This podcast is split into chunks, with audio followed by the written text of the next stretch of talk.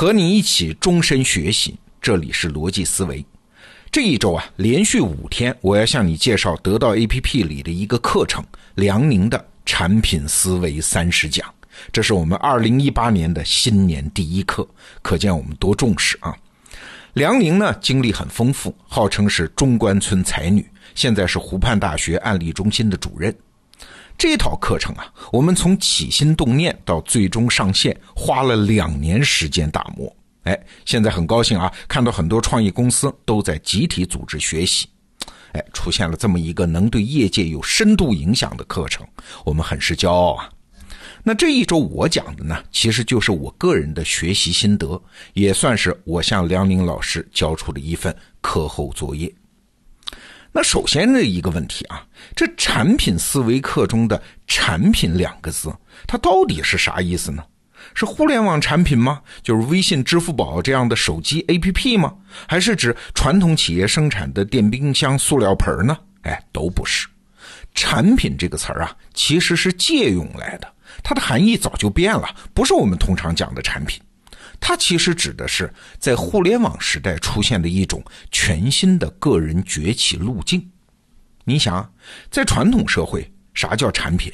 那通常只能属于大型企业组织嘛？啊，一个产品先是精细化设计，然后分工组织生产，最后才是规模化销售。在那样的时代，个人要想参与到一个产品中，你只能加入公司组织，没有别的道路啊。但是。在互联网时代出现了一个重要的变化。你想，首先一个人的创造力，他可以通过代码的方式、虚拟的方式变成一个产品啊，而且产品的影响力是可以通过网络无边界的传播的。比如说最近大热的那个比特币啊，它就是一个叫中本聪的人一个人设计的，大家至今还不知道他是谁。但是这个产品已经在江湖上掀起狂风巨浪。所以，产品是啥？它是一种从来都没有过的成长路径。你想，一个人他设计出一种服务，就能通过身边第一个陌生人开始，哎，服务这个陌生人，感受他的反馈，然后不断的迭代，让他帮你传播，扩张成一个庞然大物。这条路很难啊，我们绝没有意思说这条路很容易的意思。但这条路它毕竟是通的，因为在这个过程中，你可以没有什么钱，没有什么资源，没有组织，谁也不用求，就可以完成个人崛起。这在传统社会是无法想象的。所以，梁宁的这门产品思维课有一个初看起来怪怪的副标题啊，叫“从第一个用户到第一桶金”。哎，细想一下，这个副标题才非常贴切，因为这种个人崛起的路径是我们这代人独有的历史机缘啊。就拿微信来说，它现在已经是人类产品界的巨无霸了啊。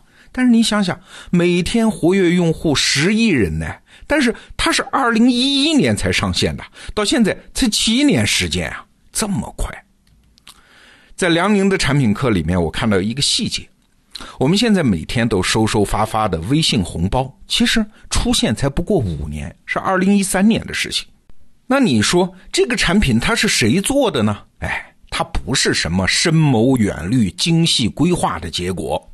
微信红包啊，是腾讯微信支付团队里的一个小团队内部做的一个小项目。说白了吧，就是一帮小孩利用自己业余时间，没有跟公司做任何申报，但是用公司资源就这么做了。当时微信支付的总经理叫吴毅啊，他在回忆啊微信红包发布的场景时候说，那是一个特别简单的场景啊，就是一个下午，他当时在自己的办公室里坐着，哎，觉得外面特别吵，一帮小孩在那儿又喊又叫又折腾。他就推门出去说：“哎，说你们干嘛呢？怎么这么吵啊？上班呢？”那帮小孩就说：“哎，我们以前说要做一个发红包的小应用，现在做出来了，特别好玩。要不你也试一试啊？”有人顺手就把一个红包丢到了腾讯的一个群里，就这么一丢，这个产品。就从此开始啊！这个产品可是从根本上改变了支付宝和财付通战局的产品啊！就这么发布了，就这么任性，就这么随意啊！而在此之前，腾讯内部都不知道它。而现在是啥？红包已经成了微信使用率最高的功能。哎，你看小人物能产生的大影响，在产品的世界里就是这么不可思议。哎，我们更深一步的说啊，靠产品崛起这条路径改变的还不只是小人物的命运哦，他还让一些明显的原来有竞争劣势的人看到了机会。在传统社会，那些没有自律能力的人是很难有出头之日的。哎，你想想看，那些人啊，不守规矩，不善交流，过于自我，甚至是看上去很自私，这样的人在过去的大组织协作中，这都是大忌啊！经常把人际关系搞坏，甚至被看成人品有问题。但是你发现没有啊？在硅谷，像什么乔布斯啊、埃隆·马斯克啊，他们都是这样的人呢。他们感受力强，想象力好，但是性格暴躁、情绪化，没有时间观念，不关心周围人的感受。诶，但是为什么这样的人在产品时代反而能够崛起成为大神呢？梁宁老师是这么分析的啊：一个人呢，其实通常会有两种能力，就是创造力和控制力。这控制力强的人，他能控制自己吗？就表现为自律。而创造力强的人呢，往往就走到另一个极端，表现为自我。你猜猜看，哪一种人更适合做产品经理啊？哎，恰恰是后一种人，就是自我甚至表现为自私的人，更适合做产品经理。为啥？因为在互联网产品的世界里，你不需要去关注身边熟人的感受，向他们妥协、委曲求全，一切都是产品说话。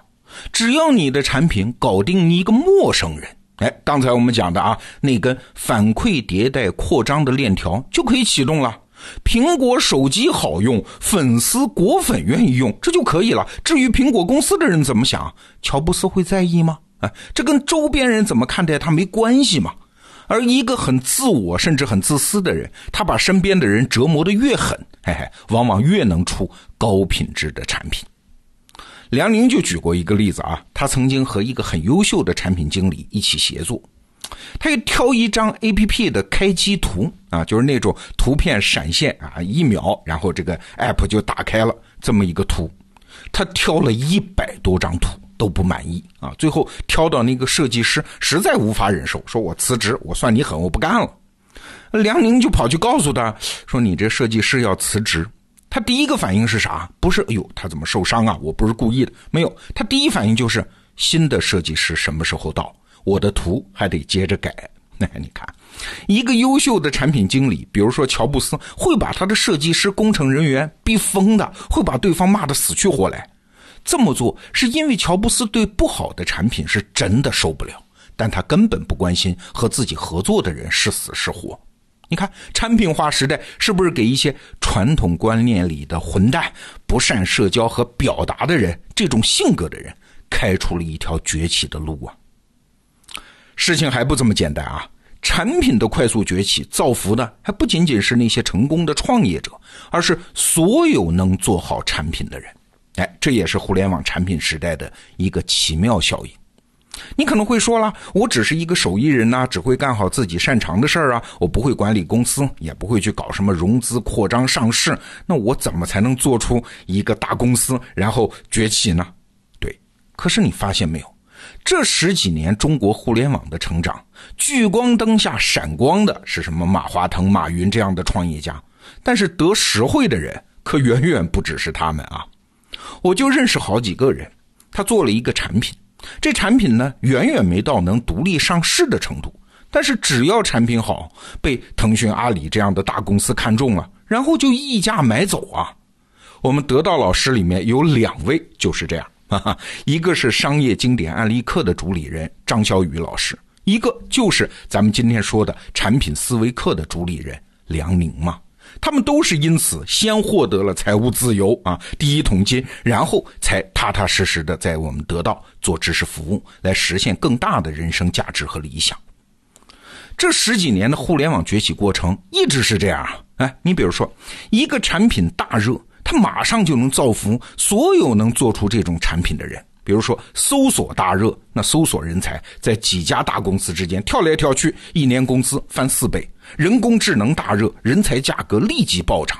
你淘宝想要发展，你就必须要让那些小商家占到便宜；微信公众号要发展，就必须免费的给我这样的内容制造者提供基础设施，免费的哦。哎，你看，产品崛起时代造福的是所有认真做产品的人。